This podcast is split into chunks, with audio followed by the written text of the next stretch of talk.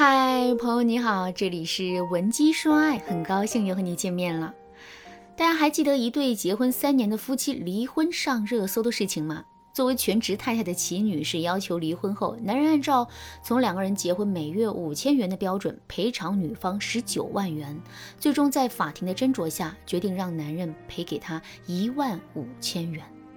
一万五千元如果换算成月薪的话，就是三百九十五块。也就是说，齐女士三年牺牲事业，辛辛苦苦照顾家庭，承担保姆加保洁加陪护加幼师加厨师等多重工作，每月只值不到四百块钱。这条新闻上了热搜以后，齐女士的前夫还提出了上诉，认为连这一点五万都不应该赔偿给前妻。从这个新闻里，我们能感觉到一点：虽然这两年啊，女性的权益保护意识已经崛起，但是女性在婚姻里隐性付出的一部分，真的很难去用金钱去衡量得失。所以这个案例特别戳女人的心，让我一下子就想到了一个问题：女人在婚姻中的权益该如何保障？我有一个粉丝小雪和秦女士的遭遇类似，小雪呢也是全职主妇。她一度很苦恼，认为自己怀胎十月难产，好不容易才生了一个女儿，可婆家人非但不体谅她的辛苦，还不高兴。她为了照顾孩子，放弃工作，给全家当保姆。可是每次拿家用的时候，男人都是一副烦死了又要钱的态度。后来老公出轨，因为婚前房子是老公家里买的，所以小雪等于是净身出户。当时她一气之下跟男人说：“房子是你家的，装修是我出的。”最后走的时候，把家给搬空了，搬不走的，只要自己买的，全部砸烂了。回家之后，她妈妈还说：“你现在没工作没钱，带着孩子怎么找对象？我看你就不该离。”更让小雪难受的是，离婚以后事业发展不错的男人啊，领着小三到处浪，也没见着天打雷劈有报应。小雪一下子就抑郁了。我辅导她很久，她才走出阴影。所以啊。我在今天呢，一定要告诉大家，作为女人，无论男人对你现在有多好，该有的底线你一定要有，该给自己的保障你也一定要给自己。如果你正处于婚姻当中，或者是即将走进婚姻，这节课你一定要听完，因为我们这节课的重点就是教你保障自己婚姻权益的同时，让男人离不开你。话不多说，我马上来和大家说一说女人都该明白的两个婚姻真相。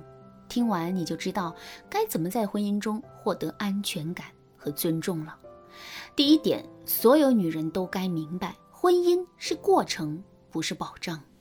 张桂梅大家都知道吧？她曾劝女人结婚以后不能完全将希望寄托在男人身上。她说。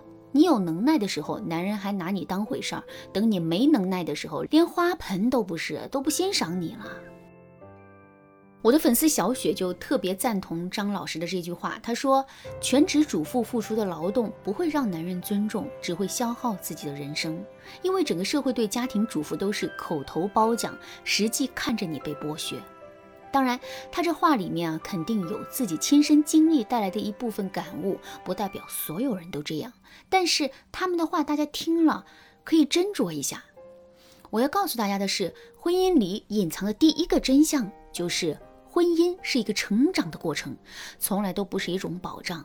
如果你和老公在婚姻中获得了滋养，思想越来越成熟，对彼此越来越体谅，那么保障这个东西，它自然而然就来了。如果你只是把婚姻当作是人生的保障，以为结婚就万事大吉了，那么你在婚后遇到的问题反而会比你之前想的多。所以在婚姻中，不管你想乖巧贤惠，还是想靠医美永葆青春，最重要的还是拥有一份日益增长的能力。这种能力要能够引导男人尊重你，该怎么做呢？我给大家举一个例子。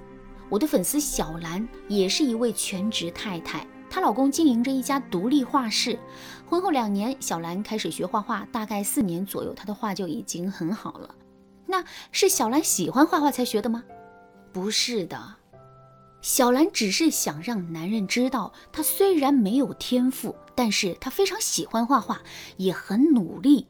而且小兰会表现出对男人画画这件事情非常骄傲的样子，对男人的爱好和喜好都会表达认可。这样时间一长，有时候小兰家务没做好，男人也不会说什么；有时候男人回家，小兰在画画没做饭，男人就自己煮一锅泡面吃，全程一句抱怨都没有。因为在男人的心里面，小兰已经成为了他的知己。可是他们刚结婚的时候相处其实并不好。两个人也没有什么共同的语言，他们的婚姻模式啊很简单，就是男人给钱，女人伺候，甚至男人对小兰是有一点轻视的。这样下去，你说小兰的婚姻会爆雷吗？所以啊，小兰选择提升自己的一项能力，先让男人另眼相看，再和男人比肩而立。因此啊，全职太太们。可以选择和小兰类似的技巧，找到男人比较积极向上的爱好，然后对男人喜欢的领域保持一定的热情，会一下子让男人和你的距离靠近。这是一个捷径。只要你找对了男人的点，男人会迅速的和你拉近距离，特别是对你的态度一定会改变。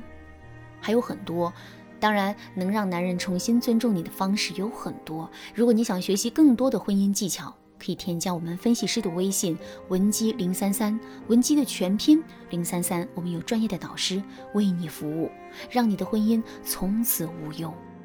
第二点，所有女人都该明白，经济地位决定家庭地位。